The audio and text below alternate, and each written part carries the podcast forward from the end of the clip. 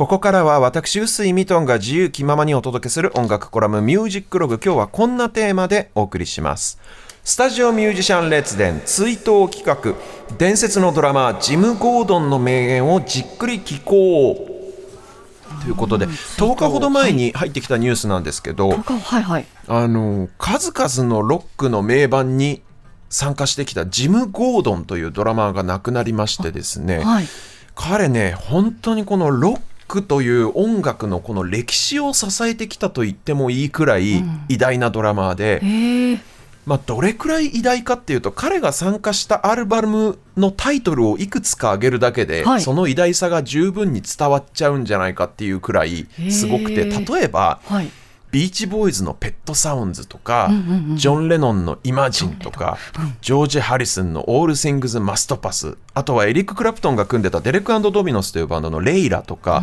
うん、もうとにかくあのロック名盤100選みたいなリストがあったとして、はいうん、もうその上位に間違いなくランクインしてくるであろうっていうようなもう誰もが知る名盤の数々でドラムを叩いているレジェンド中のレジェンドなんですよジム・ゴードンという人。はいうん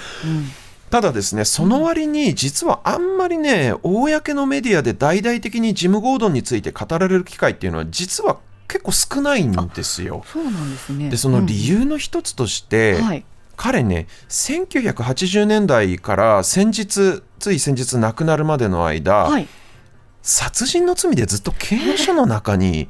いましてですね、はい、であのしかもその心の病を患っていてそういう罪を犯してしまったっていうことで、いわゆるその刑務所というより精神病院兼刑務所みたいなところにずっと収容されていたというような感じなんですね。なのでまあこの辺りがちょっとどうしても絡んでくると、メディアなんかでこの話題にしづらいっていう側面もまあ多分あるんだろうなというふうに思うんですけど、ただまあこの音楽コラムでは一旦ちょっとそういう話を切り離して彼のドラム演奏がいかに素晴らしかったかっていう部分にちょっとフォーカスして、あのお話ししていきたいと思うんですけどこのジム・ゴードンという人もう10代の頃からもうロサンゼルスハリウッドのスタジオミュージシャン集団に加わってプロとして仕事していたくらいで、まあとにかく一言で言うなら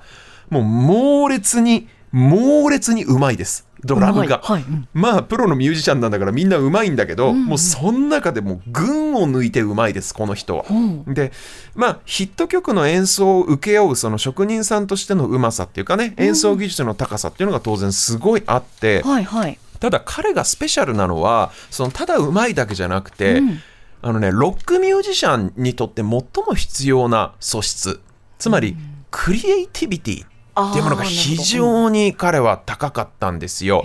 でこの番組で結構何度もこの話になってますけど、うん、昔ロックミュージック誕生以前っていうのは基本的に編曲家の先生っていうのがいて、うん、全部譜面にきちっと決められたものをただ間違いをなくこう正確に演奏するっていうのが非常に重要なスキルだったわけなんですけれども、うん、まあ、ビートルズであったりとかビーチボーイズであったりとかロックミュージックがバーッと広まっていく中で、若者のミュージシャンがスタジオの中に入ってその場でアレンジとかを決めていく曲をワイワイやりながら作っていくっていうスタイルにこう時代が移り変わっていくわけなんですけど、はい、その移り変わりの最中に彼はプロミュージシャンとしてキャリアをスタートさせてますので、うんうん、逆に言うならば昔かたぎのその譜面通りにかっちりやるっていう職人芸みたいな部分の場数もすごく経験してるし、はい、プラスこのロックっていう新しい音楽を生み出すクリエイティブなプロセスにも彼はその黎明期から関わってるわけですね。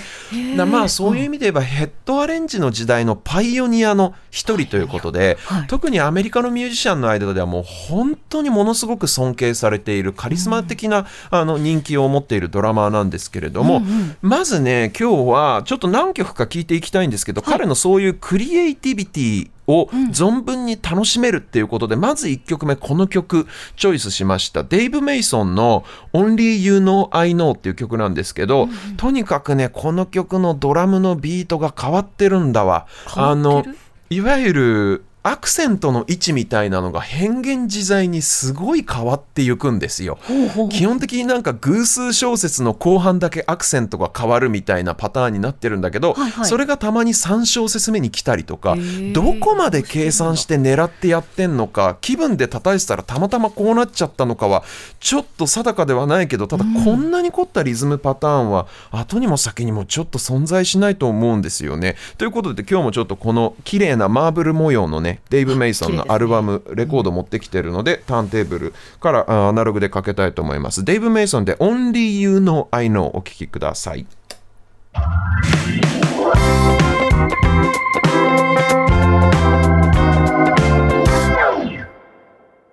このフィル、このフィル聞いて。あー、かっこいい。もうね、あのタッチが美しいんですよ、まあ、リズムパターンのクリエイティビティもそうなんだけど、はい、タッチが、まあ、やっぱ楽器のテクニックの良し悪しってやっぱりタッチの良し悪しだなってしみじみ今のこのただスネアとタムを回すフィルインを聞くだけでねやっぱもうしみじみ感じちゃいますね。であとはそのなんだろうこの今聴いてるレコードレ、はい、別にライブじゃなくてレコードで聴いてんのに、うん、なんかもうフィル入った時にもうイエーイって声が出ちゃうっていうかなんかもうほんとそういういい間合いで叩くんですよ。音色も素晴らしいし間合いも素晴らしい。でこの人のねこのタッチの美しさってっていう意味で言うと、はい、この人はあのシンバルワークっていうんですか？あのシンバルあのレガートに叩くのが非常に上手な人ででして、うん、あの僕がね僕自身が個人的に初めてこのドラマーのことを強く意識したのは、はい、えーと、キャロル・キング。キャロル・キングっていうのがソロデビュー前に実は組んでたバンドっていうのがあって、ザ・シティというバンドなんですけど、あのねこのえっ、ー、とアルバム1枚だけで解散しちゃったバンドなんですよ。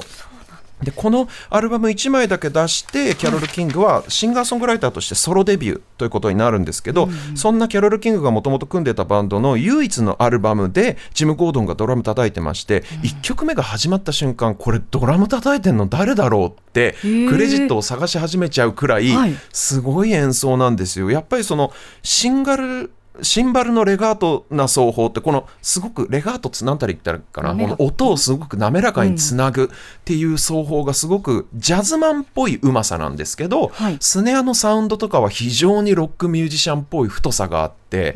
うん、ものすごくねこのジャズスタディというか音楽のアメリカの音楽の基礎をきちんと勉強した上でロックをやってるっていうのがすごくよくはこの演奏でわかるんですよね。スネアのすごく細かい表情付けなんかも本当にタッチが正確で繊細な音が楽しめるということでこれもアナログでいきましょう。キャロル・キングが組んでいたザ・シティというバンドの唯一のアルバムの1曲目です。スノークイーン。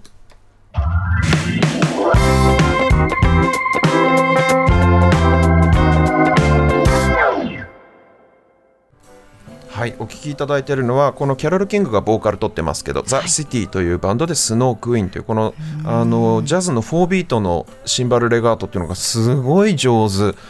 ぱこの時代のこのジャズマンたちがポップスの現場に駆り出されていたっていう、はい、そこからこのロックの歴史が始まってるっていうのがすごくねなんか端的に表されてるなという感じがすごくしますね。でこのジム・ゴードンという人もちろんあの腕利きのセッションプレーヤーですから、はい、歌物の演奏では非常に控えめに、うん、あの叩くことが多いんですよ。あんまりガンガンガンいかないっていうか、うん、ただすごくロックミュージシャンのマインドを持った人だったんで、ライブ映像なんかを見ると結構ガンガンぶったたいてるんですけど、はい、普段のお仕事ではちゃんと抑制をがを聞かせた感じで叩いてることが多いと。でただですねこの最後に今日聴いていただく曲は、うん彼にしてはかなり珍しく歌物の中でこのアグレッシブに叩いてる曲っていうのがあってね、非常にそれもかっこいいんですよね。ということでそれ聞いて今日の音楽コラムは終わりにしましょう。えっ、とねウエストコーストのバンドのウエストコーストのミュージシャンで非常に大御所の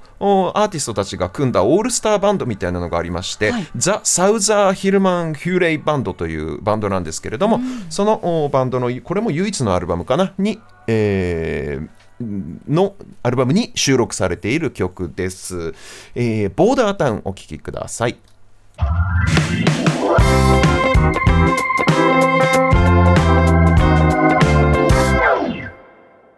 ここのドラムソロがかっこいいんだよなお聴きいただいたのはザ・サウザー・ヒルマン・フューレイバンドでボーダータウンジム・ゴードンがドラムを割とがっつりめに叩いてるって、ね、もうかっこいいしとにかくうまいなって、うん、もうジェフ・ポーカロからスティーブ・ガットからリック・マロッタからアメリカの偉大なドラマっていうのは本当に口を揃えてみんな、このジム・ゴードンが憧れっていうふうに言う人が多いんですよね。まあこうして聞くと本当にやっぱり神様みたいなドラムの、もう神業というかっていう感じがしますね。うん。ということで、まあ、あの80年代からずっともうドラムは叩いてなかったわけですけれどもね、はい、はい、とても残念ですけれども改めてご冥福をお祈りしたいと思います。